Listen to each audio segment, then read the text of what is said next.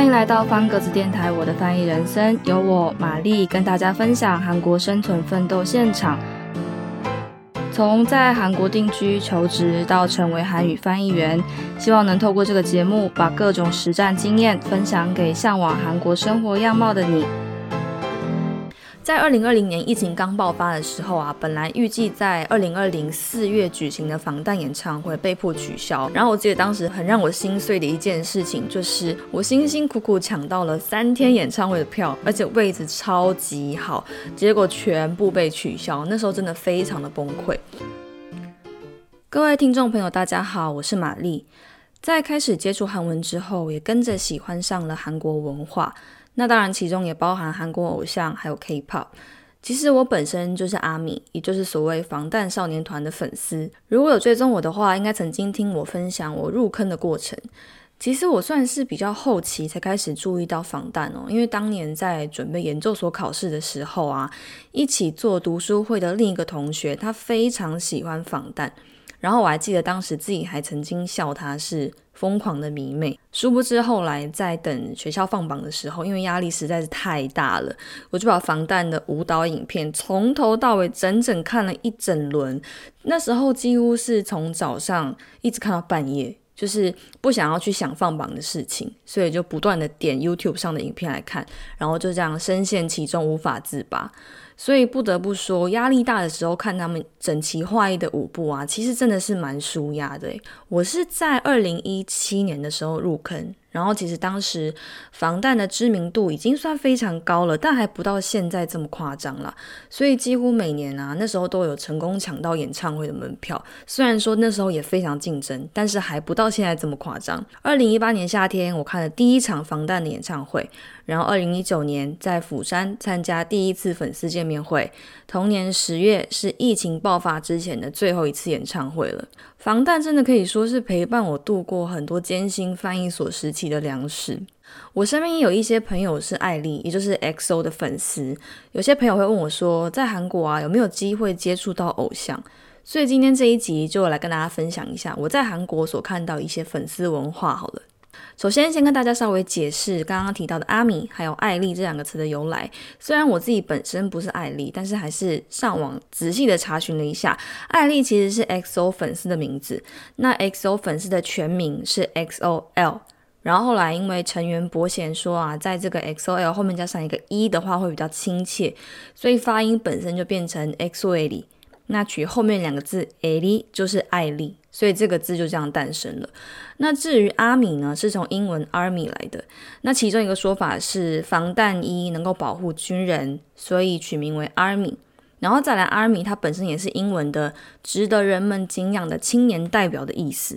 所以有这两个说法都是阿米的由来。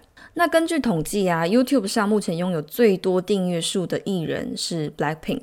那防弹不用说，大家应该也知道，拥有遍及全球的无数粉丝，而且之前他们还曾经出席联合国发表演说。所以从这些地方来看，你不难发现，其实 K-pop 真的可以说是已经席卷全世界了。那韩星的魅力啊，它除了在海外以外，在韩国本身哦，就已经足以引起全部粉丝的大暴动。所以我们就来聊一下好了，在韩国粉丝们会做哪些事情来支持偶像？好了，这个主题其实我自己也蛮多类似的经验可以分享，所以相信应该是蛮有趣的一集。首先是应援口号啊，如果用防弹来举例的话，会有一个固定的顺序，就是我们会依序喊出成员的名字，然后在最后加上 BTS 这样，所以七个成员再加上 BTS 刚好是八拍。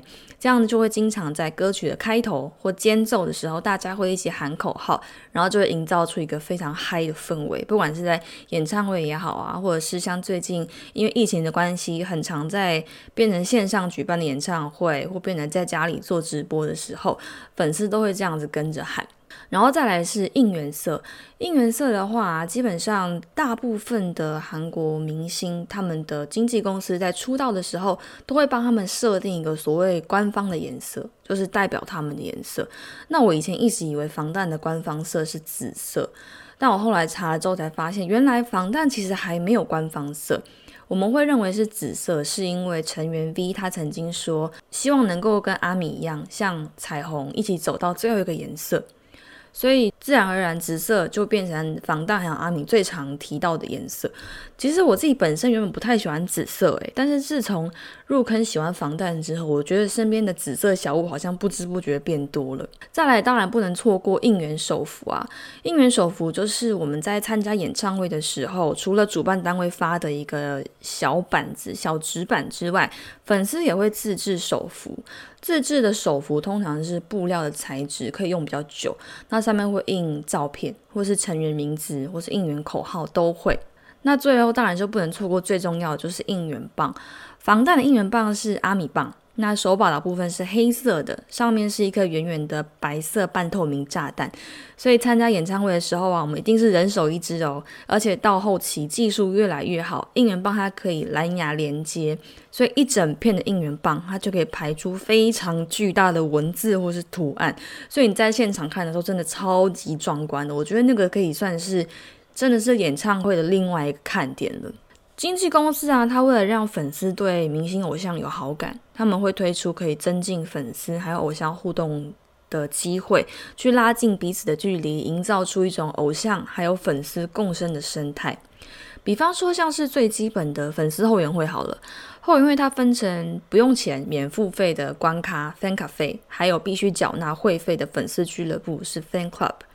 防弹在比较早期的时候也曾经使用过关卡，但是后来人数多到整个失控，所以就另起炉灶，换成粉丝专用的 APP。那加入这个 APP 本身是不用付费的，可是如果你要获得正式的，也就是所谓粉丝俱乐部的资格，你就要缴交年费。那有了这个资格可以干嘛呢？你可以抢先购买演唱会的门票。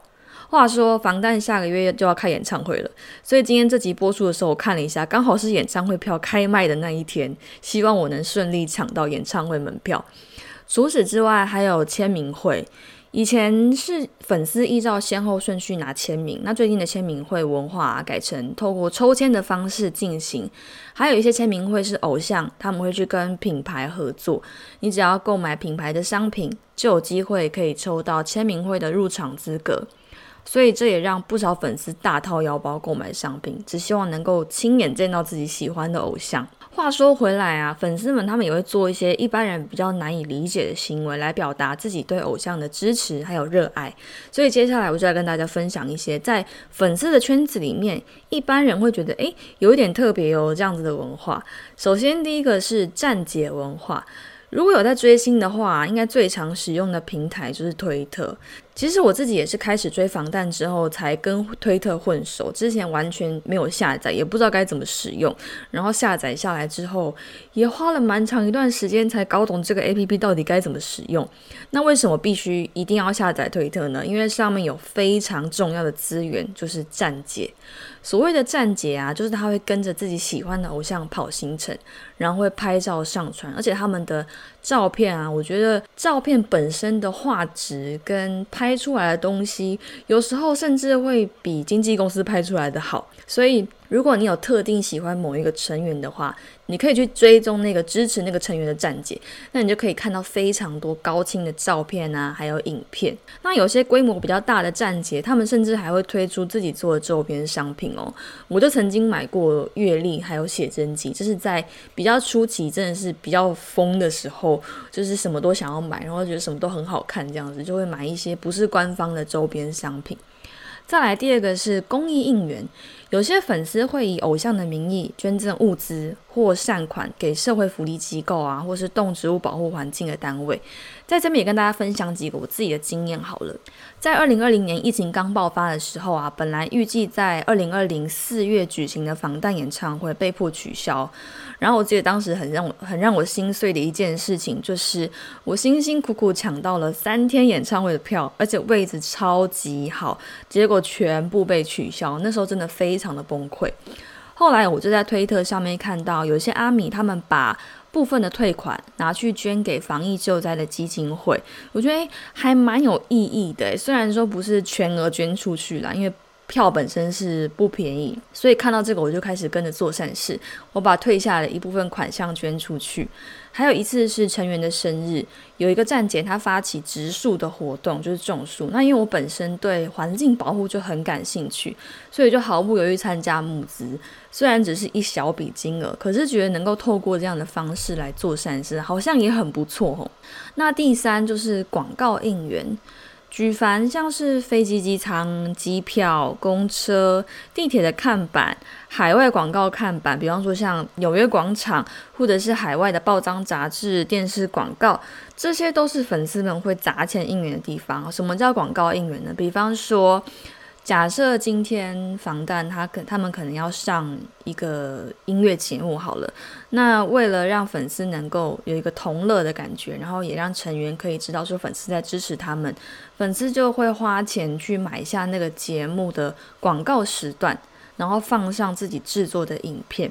又或者是，比方说遇到成员的生日啊，或者是出道纪念日的时候，也会有这类的活动。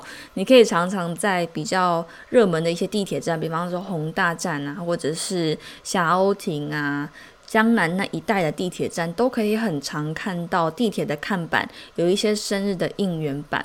那应援的看板出炉之后，粉丝们也会到现场踩点、拍拍照片、做做纪念。然后再来是咖啡店应援。这个点跟第三点稍微有一点异曲同工之妙哦，就是当如果遇到成员的生日或者出道纪念日的时候，有一些站姐他们会跟咖啡厅包场，所以你只要在特定的期间内，你到店里面去买咖啡，就会送上特制的杯套啊，还有小周边商品，比方说像是贴纸啊、明信片啊、小卡啊等等。然后上面通常都会有偶像的照片。我自己在追星初期的时候，也会疯狂的收集杯套。现在家里堆了大概，我觉得起码有五六十个杯套吧，就是有点不知道该拿它怎么办。因为那时候是比较疯狂的时期的时候收集的。可是其实要拿一个杯套，你就要花一杯饮料的钱。所以曾经哦，我看过有来自日本的粉丝啊，他们到店里买了一大堆饮料，只为了获得不同款的杯套。那这些买来的饮料，店员还是必须制作嘛？所以他们就直接在路边发饮料给经过的人，我觉得超酷的。不过在这边也要稍微呼吁大家一下，有些应援行为它已经有点像是变相的金钱浪费了，所以还是要注意一下自己的消费能力，尤其是年轻的粉丝不要太过疯狂，反而会造成经济的负担。说到韩国追星，大家应该或多或少都听过一些特殊的用语，甚至在韩综啊或者是韩剧里面，应该也很常听到。这些是粉丝之间专属的特殊用语，所以如果对韩文有兴趣，或是想成为韩范的话，大家也可以一起学一下。首先是要教大家的是追星，追星这个大家应该都知道，就是 talk 劲，talk 劲。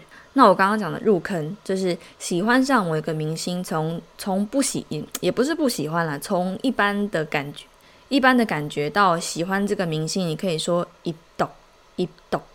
喜欢一个明星，然后到后期可能比较平静，甚至是有点稍微休息的阶段的时候，我们会有一个专门的用词叫做修粉，就是比较没那么狂热的时期，你可以说 “hudo”，“hudo”。那到最后，你可能比方说啊。已经年纪大了啊，已经不是追星的时期啦，或者是因为其他的事情没办法投入在追星这件事情上面的时候，有些人会选择脱饭，就是不再追星，我们叫做 t i d o t i d o 那刚刚一直跟大家聊到的站姐，有没有站姐可以跟大家分享一下？站姐的韩文就是 homa，homa。关于这些用语啊，如果常常在用推特来追星的话，其实就有机会可以接触到很多其他不同的追星用词。所以如果有兴趣的话，真的很欢迎大家，也可以透过。用推特追星的方式来学韩文，我觉得算是一个还蛮实用的方式。只是要注意，因为上面的一些用语有一些是比较年轻，然后比较不那么正式，所以还是要自己大概过滤一下，去了解说这个字本身的内涵是什么意思，这样用起来的话会比较正确一些。好，今天就先聊到这边，我会持续分享在韩国的生活趣事，成为韩语翻译员的磨练之路。如果你们有想知道的事情，也欢迎留言给我，我会在节目中回答。谢谢大家的收听。本集节目是由方格子我的翻译人生共同制作。如果你喜欢我的节目，欢迎追踪、订阅、分享给你的亲友。想知道更多关于翻译工作与韩国生活？欢迎上方格子网站搜寻我正在连载的专题《我的翻译人生》。这里的人生是韩国补品的人生，描写在韩国生活的在地观察记录。